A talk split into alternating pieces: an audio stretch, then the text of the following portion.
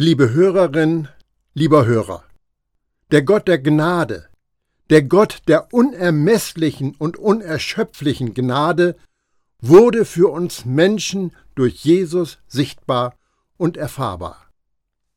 Ein großer Teil von Jesus Wirken hatte das Ziel, den Menschen die wahre Natur seines Vaters nahezubringen. Das geschah durch Wort und Tat. Jesus lehrte überwiegend mit Gleichnissen, Bildgeschichten aus dem Alltag seiner Zeit. Seine überlieferten Taten waren meistens Wunder. Solch ein Ereignis nehme ich, um mit dir über Gottes überreiche Gnade nachzudenken. Wir lesen die Geschichte im Johannesevangelium im Kapitel 4, die Verse 46 bis 54. Nun kam er wieder nach Kana in Galiläa, wo er das Wasser zu Wein gemacht hatte. Und in Kapharnaum war ein königlicher Beamter, dessen Sohn krank war. Als der hörte, dass Jesus von Judäa nach Galiläa gekommen war, ging er zu ihm und bat, er möge herabkommen und seinen Sohn heilen, denn der lag im Sterben. Da sagte Jesus zu ihm, Wenn ihr nicht Zeichen und Wunder seht, glaubt ihr nicht. Der königliche Beamte sagte zu ihm, Herr, komm herab, bevor mein Kind stirbt. Jesus sagt zu ihm, Geh, dein Sohn lebt. Der Mann glaubte dem Wort, das Jesus zu ihm gesprochen hatte, und ging. Und noch während er hinabging, kamen ihm seine Knechte entgegen und sagten, sein Knabe lebe. Da erkundigte er sich bei ihnen nach der Stunde, in der es besser geworden war mit ihm. Da sagten sie zu ihm, Gestern in der siebten Stunde ist das Fieber von ihm gewichen. Nun erkannte der Vater, dass es zu jener Stunde geschehen war, in der Jesus zu ihm gesagt hatte, Dein Sohn lebt. Und er kam zum Glauben, er und sein ganzes Haus. Dies wiederum war das zweite Zeichen, das Jesus tat, nachdem er von Judäa nach Galiläa gekommen war. Die Heilung des Sohnes dieses königlichen Bediensteten ist ein wichtiges Zeichen, das ich deutlich werden lassen möchte. Das erste Zeichen, das Jesus gab, war die Verwandlung von Wasser in Wein.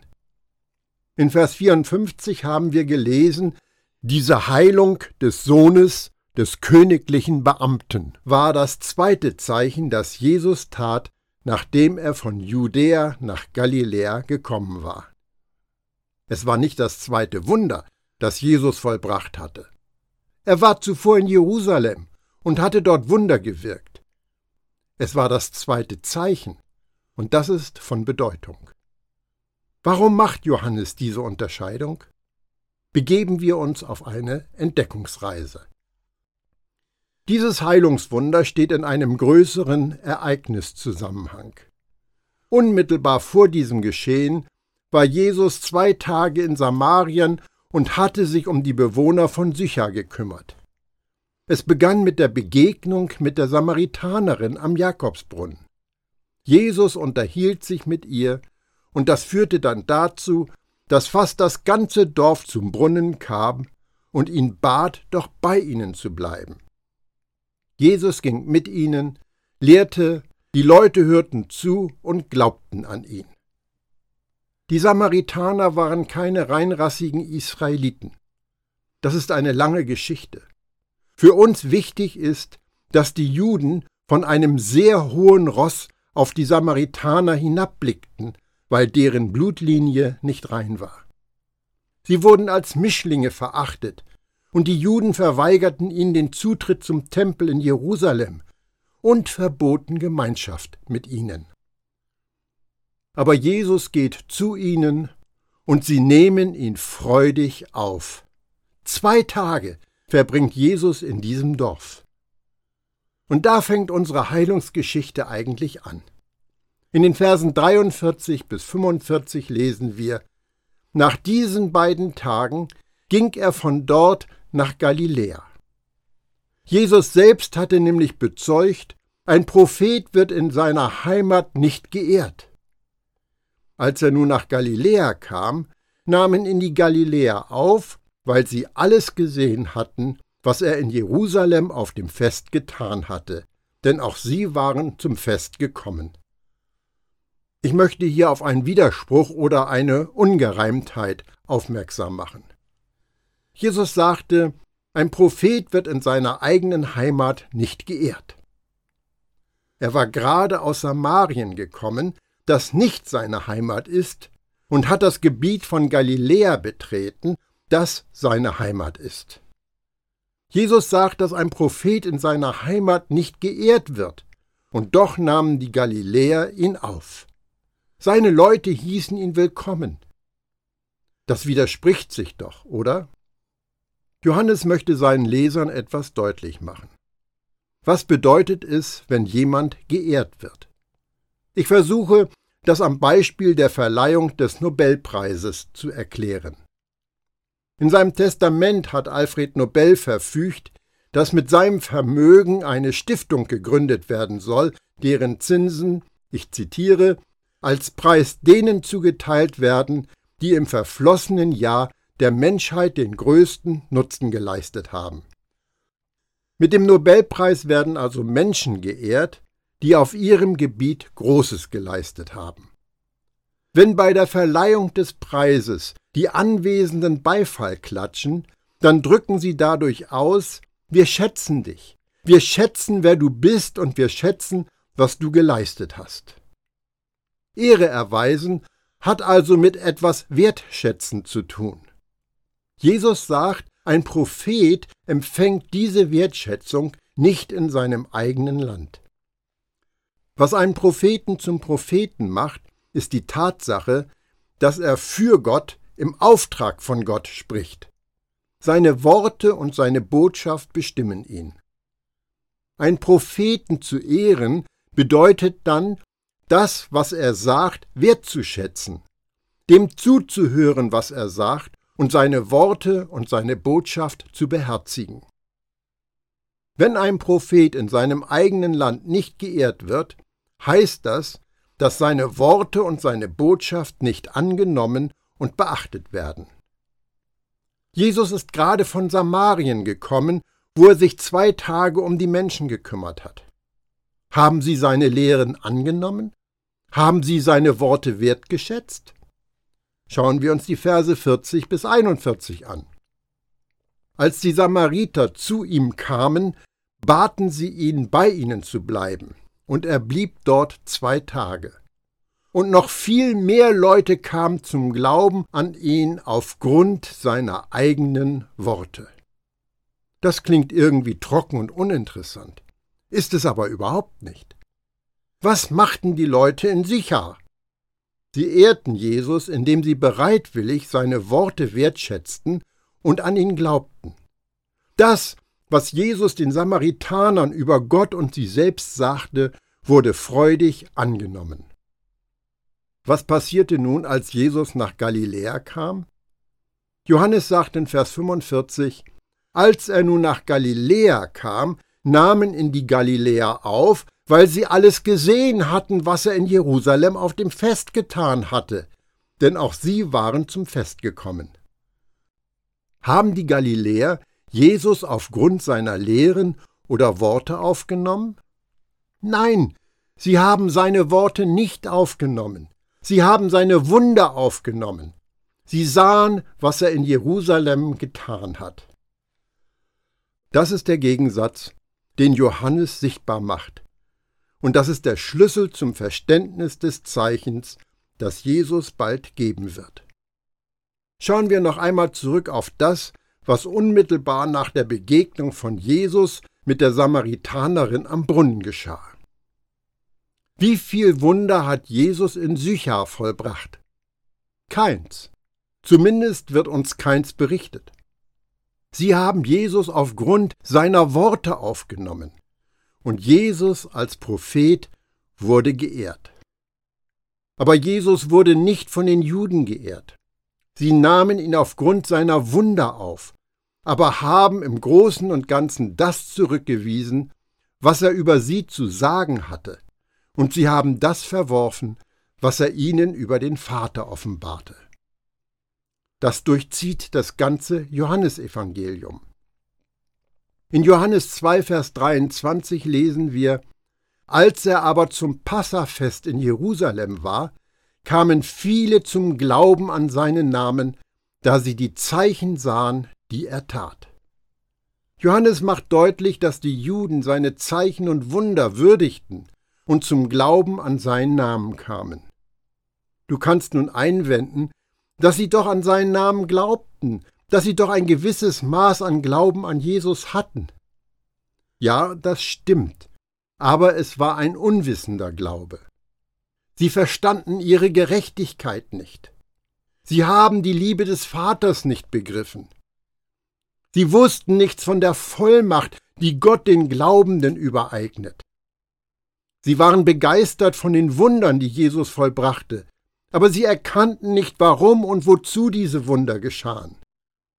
Sie sahen nicht, dass Gottes Königsherrschaft greifbar in ihre Nähe gekommen war.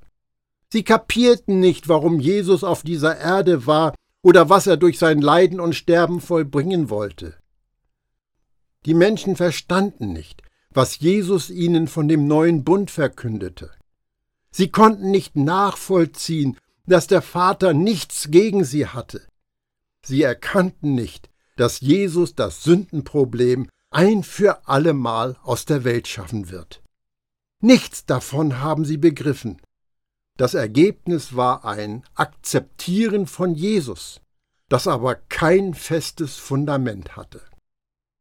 Es ist bemerkenswert, wie Jesus auf die durch Wunder zum Glauben gekommenen reagierte. Verse 24 und 25. Jesus selbst aber vertraute sich ihnen nicht an. Er kannte sie alle und brauchte von niemandem ein Zeugnis über den Menschen, denn er wusste, was im Menschen war. Jesus hat nicht gesagt, wenn meine Wunder in euch bleiben, werdet ihr die Wahrheit erkennen und die Wahrheit wird euch frei machen. Nein, er sagte, wenn ihr in meinem Wort bleibt. Johannes 8, 31 und 32. Jesus sagte nicht, wenn meine Wunder in euch bleiben, könnt ihr bitten, um was ihr wollt, ihr werdet es bekommen. Nein, er sagte, wenn meine Worte in euch bleiben, werdet ihr bitten, was ihr wollt, und es wird euch widerfahren. Johannes 15, Vers 7. Jedes Heilungswunder ist nur eine äußerliche Offenbarung von Kraft. Wunder betreffen nur direkt das Fleisch, das Körperliche. Aber das Wort, das Aufnehmen von Jesus Worte, das Vertrauen in das, was Jesus gesagt hat, wirkt auf Seele und Geist. Ein Wunder, das heute geschehen würde, mag Menschen zu der Erkenntnis bringen, dass Jesus eine Realität ist. Aber damit öffnet sich nur die Tür zum Menschen einen Spalt. Es schafft bestenfalls eine Gelegenheit, durch diesen Spalt das Wort der Gnade in den Menschen hineinzugießen. Die Kernfrage ist immer, ob du oder ob du nicht für dich das annimmst, was Jesus sagt. Glaubst du, was Jesus über dich sagt? Glaubst du, was Jesus über den Vater im Himmel sagt? Vertraust du Jesus Aussagen, dass er totalen und endgültigen Frieden zwischen dir und Gott hergestellt hat? Glaubst du, dass Gott niemals etwas gegen dich hat? Glaubst du, dass Gott niemals böse auf dich ist? Glaubst du, dass der Gott, den Jesus Vater nannte, auch dein, dich über alles liebender Vater ist? Das sind alles Worte von Jesus, die die Juden nicht angenommen haben. Nikodemus ist das erste Beispiel dafür. Nikodemus sah die Wunder.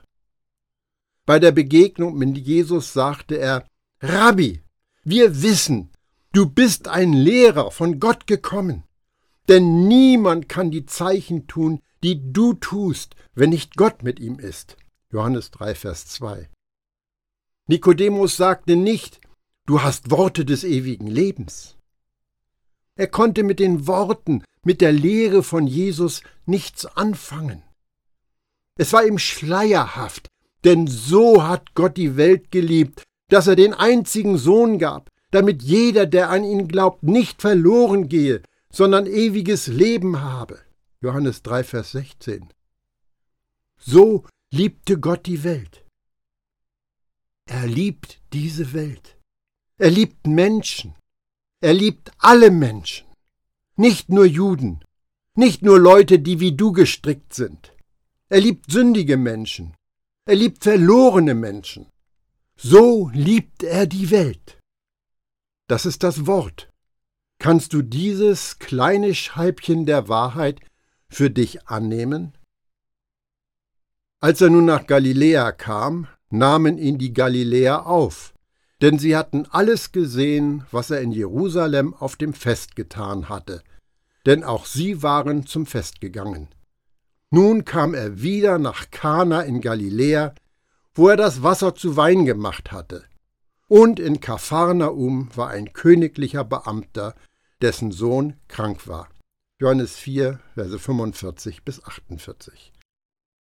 Jesus ist also in Kana und ein Mann in Diensten von König Herodes Antipas kommt von Kapharnaum, um Jesus zu treffen. Laut Google beträgt die Entfernung etwa 35 Kilometer und man läuft siebeneinhalb Stunden.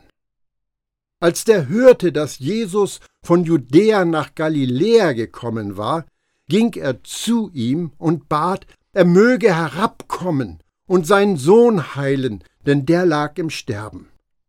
Da sagt Jesus zu ihm, wenn ihr nicht Zeichen und Wunder seht, glaubt ihr nicht. Was wird hier gespielt?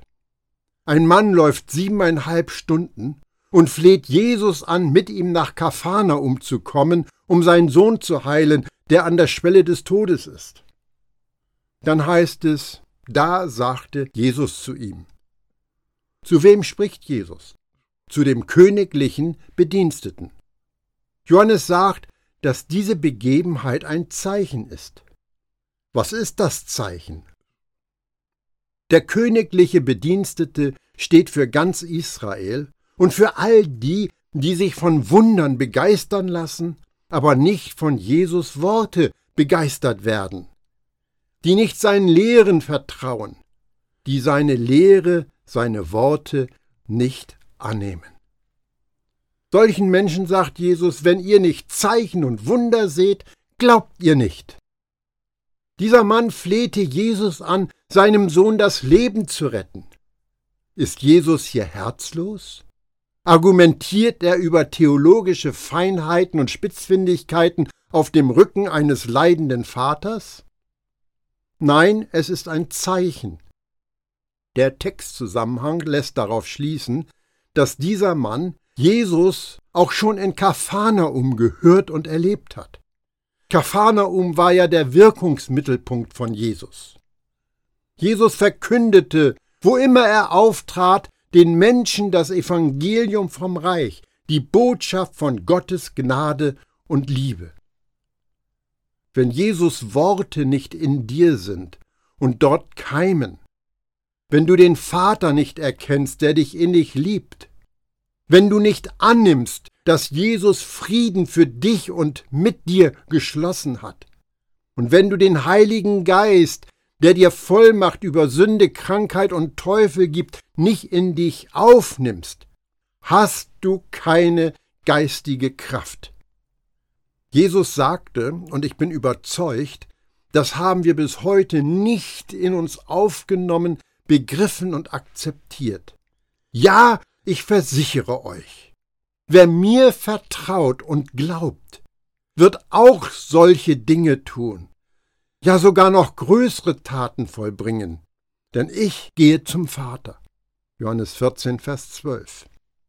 Ich wage die Behauptung, wenn dieser königliche Bedienstete Jesus Worte in sich aufgenommen hätte, dann hätte er sich den zweimal 35 Kilometer Marsch ersparen können, um Jesus zu bitten, sein Kind zu heilen. er würde sein Kind selbst geheilt haben. Er hätte verstanden, wie wertvoll er ist, denn so hat Gott die Welt geliebt. Ihm wäre klar gewesen, dass Jesus das Problem der gesamten Sünde dieser Welt lösen wird, dass er den einzigen Sohn gab. Und er hätte die Vorteile davon verstanden, dass er nicht verloren geht, sondern ewiges Leben hat. Gutes Leben, sehr gutes Leben, Leben mit göttlicher Qualität. Ich bin überzeugt, dass nahezu alle Glaubenden, ich eingeschlossen, sich in der gleichen Situation befinden wie der königliche Bedienstete. Wir wissen, dass Jesus heilt. Wir wissen, dass es mal vorkommt, dass jemand einem Kranken die Hände auflegt und ein Wunder geschieht. Aber wir haben es noch nicht tief in unserem Bewusstsein verankert, dass wir es sind, die die Vollmacht haben sollen, genau das Gleiche zu tun. Dabei haben wir das Versprechen, wenn wir Gottes gute Meinung von uns als wahr annehmen, dass wir in Jesus Namen mit Zuversicht vor den Thron unseres überaus gnädigen Gottes treten, damit wir Gnade und Erbarmen finden und seine Hilfe zur rechten Zeit empfangen, wie es der Schreiber an die Hebräer in Kapitel 4, Vers 16 sagt. Das ändert die Situation total. Wenn das Wort der Gnade, wenn Jesus in uns sein Zuhause gefunden hat, verändert das alles. Wenn das Wort der Gnade, wenn Jesus in uns wohnt, dann öffnen wir uns für das Übernatürliche. Wenn das Wort der Gnade, wenn Jesus in uns wohnt, dann wissen wir, wer wir sind. Wir wissen, wer Gott ist. Und das schafft Raum für grenzenlose und übernatürliche Möglichkeiten. Das, was mit dem Begriff wohnt in dir gemeint ist, eröffnet völlig neue Perspektiven. Jeder glaubt an einen übernatürlichen Gott, der, sofern er will, Übernatürliches in dieser Welt tun kann. Ich glaube, jeder glaubt so etwas. Aber nicht jeder, der sich Christ nennt, glaubt, dass er des Vaters Lieblingskind ist und dass er innig geliebt wird, dass ihm total vergeben und er herrlich gesegnet ist. Nicht jeder Christ glaubt, dass er mit Jesus gekreuzigt ist und nicht länger lebt. Das Leben, das in ihm ist, ist in Wirklichkeit Jesus Leben. Und dieses Leben wird sichtbar, wenn wir uns ihm überlassen. Nicht jeder Christ glaubt, dass er berechtigt ist, jeden Segen, den Gott für uns bereithält, in Anspruch zu nehmen. Nicht jeder Christ glaubt, weil Jesus sein Leben ist und der Heilige Geist in ihm wohnt, dass er die Vollmacht hat, zu heilen und Gottes Gnade auszuteilen. Nicht jeder Christ weiß das. Nur die, die das Wissen und tief verinnerlicht haben, können das auch in Anspruch nehmen. Gottes Wort, Jesus und was Gott über dich sagt, seine Sichtweise von dir, ist der Ausgangspunkt der Kraft. Dort wird alles verändert. Der königliche Bedienstete wusste von all dem nichts. Er meinte, nur Jesus könne übernatürliche Dinge tun. Das war alles, was er bisher in sich aufgenommen hatte. Keines der Worte, die Jesus gesagt hatte, war in ihm auf fruchtbaren Boden gefallen. Aber Jesus hatte die Absicht, das zu ändern. Da sagte Jesus zu ihm, Wenn ihr nicht Zeichen und Wunder seht, glaubt ihr nicht. Der Beamte bat ihn, Herr, komm herab, ehe mein Kind stirbt. Aber Jesus kommt nicht mit herab. Er sagt nur einen Satz. Und mit diesem Satz zwingt er den Mann, entweder Jesus Worten Glauben zu schenken oder enttäuscht davonzugehen. Es ist immer höchste Zeit, den Worten von Jesus Glauben zu schenken. Jesus sagte zu ihm, Geh, dein Sohn lebt. Es ist schon bemerkenswert, was dann folgte. Der Mann glaubte. Was glaubte der Mann? dem Wort, das Jesus zu ihm gesprochen hatte, und ging. Wir wollen uns bewusst machen, dass es hier um einen Neustart geht. Ein neuer Abschnitt in seinem Glauben, in seiner Gottesbeziehung begann. Er glaubte, was Jesus sagte, und er vertraute wirklich, wirklich. Woraus ich das schließe? Lesen wir die letzten Verse dieser Geschichte 51 bis 53. Noch während er hinabging, kamen ihm seine Diener entgegen und sagten, Dein Junge lebt. Da fragte er sie genau nach der Stunde, in der die Besserung eingetreten war. Sie antworteten, Gestern in der siebten Stunde ist das Fieber von ihm gewichen. Da erkannte der Vater, dass es genau zu der Stunde war, als Jesus zu ihm gesagt hatte, Dein Sohn lebt. Und er wurde gläubig mit seinem ganzen Haus. Der ursprüngliche Plan des Mannes war, Jesus zu finden, keine Zeit zu verlieren und sofort mit ihm zurück nach Kafane umzugehen, damit der Sohn geheilt wird. Als Jesus ihm sagte, dass sein Sohn lebt, glaubte der königliche Bedienstete, und was geschah dann? Er bleibt bis zum nächsten Morgen in Kana und macht sich erst dann auf den Heimweg. Auf dem Weg nach Hause kommen ihm dann einige seiner Sklaven entgegen mit der frohen Botschaft, dass sein Sohn gesund ist. Als er dann wissen wollte, wann die Wende eingetreten war, sagten die Sklaven gestern um 13 Uhr. Das Zusammentreffen mit Jesus war gestern.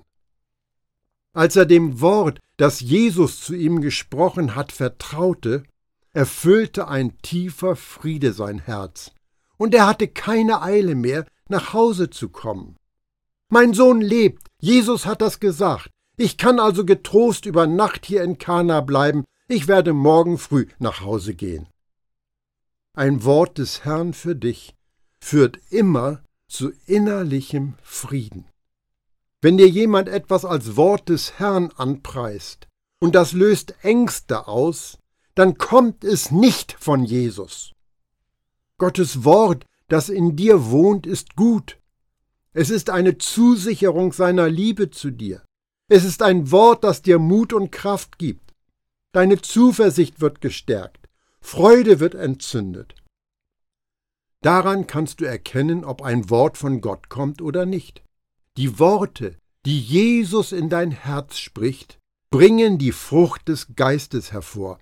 Und das sind Liebe, Freude, Friede, Langmut, Freundlichkeit, Güte, Treue, Sanftmut und Enthaltsamkeit. Der königliche Bedienstete nahm Jesus Wort für ihn an. Dein Sohn lebt, dein Sohn ist gesund. In Ordnung, ich vertraue dir. Friede. Jesus sagt, ja, ich versichere euch, wer auf meine Botschaft hört und dem glaubt, der mich gesandt hat, der hat das ewige Leben. Auf ihn kommt keine Verurteilung mehr zu. Er hat den Schritt vom Tod ins Leben schon hinter sich. Johannes 5, Vers 24. Und wenn ihr in mir bleibt und wenn meine Worte in euch bleiben, dann könnt ihr bitten, um was ihr wollt. Ihr werdet es bekommen. Johannes 15, Vers 7. An dem Abend, bevor Jesus gefangen genommen wurde, öffnete er dem Vater sein Herz und betete für seine Jünger.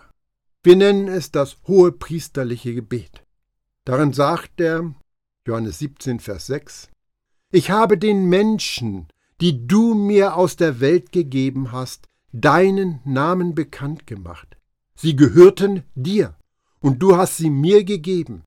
Sie haben sich nach deinem Wort gerichtet. Als Jesus sagte, sie haben sich nach deinem Wort gerichtet, machte er damit deutlich, dass sich seine Jünger an Jesus, an Gottes Wort ausgerichtet haben und dass sie das, was Jesus ihnen sagte und vorlebte, in ihren Herzen bewahrten. Was ist das Wort, das du achtest und bewahrst? Was ist das Wort, das du wertschätzt? Gottes Wort, Jesus, ist ein gutes Wort. Was sagt er dir? Du bist vollkommen, du bist heil, du bist Gottes Gerechtigkeit. Der Vater liebt dich und schützt dich wie sein Augapfel. Du hast alles, was du brauchst. Er segnet dich großzügig. Er möchte, dass es dir gut geht. Er gibt dir den Reichtum seiner Herrlichkeit. Du bist seine geliebte Tochter, du bist sein geliebter Sohn. Er hat seine Freude an dir. Du bist für immer sein. Mir ist bewusst, dass vieles von dem, was ich gesagt habe, noch nicht zu unserem Erfahrungsschatz gehört. Ich bin aber trotzdem überzeugt, dass es göttliche Wahrheit ist.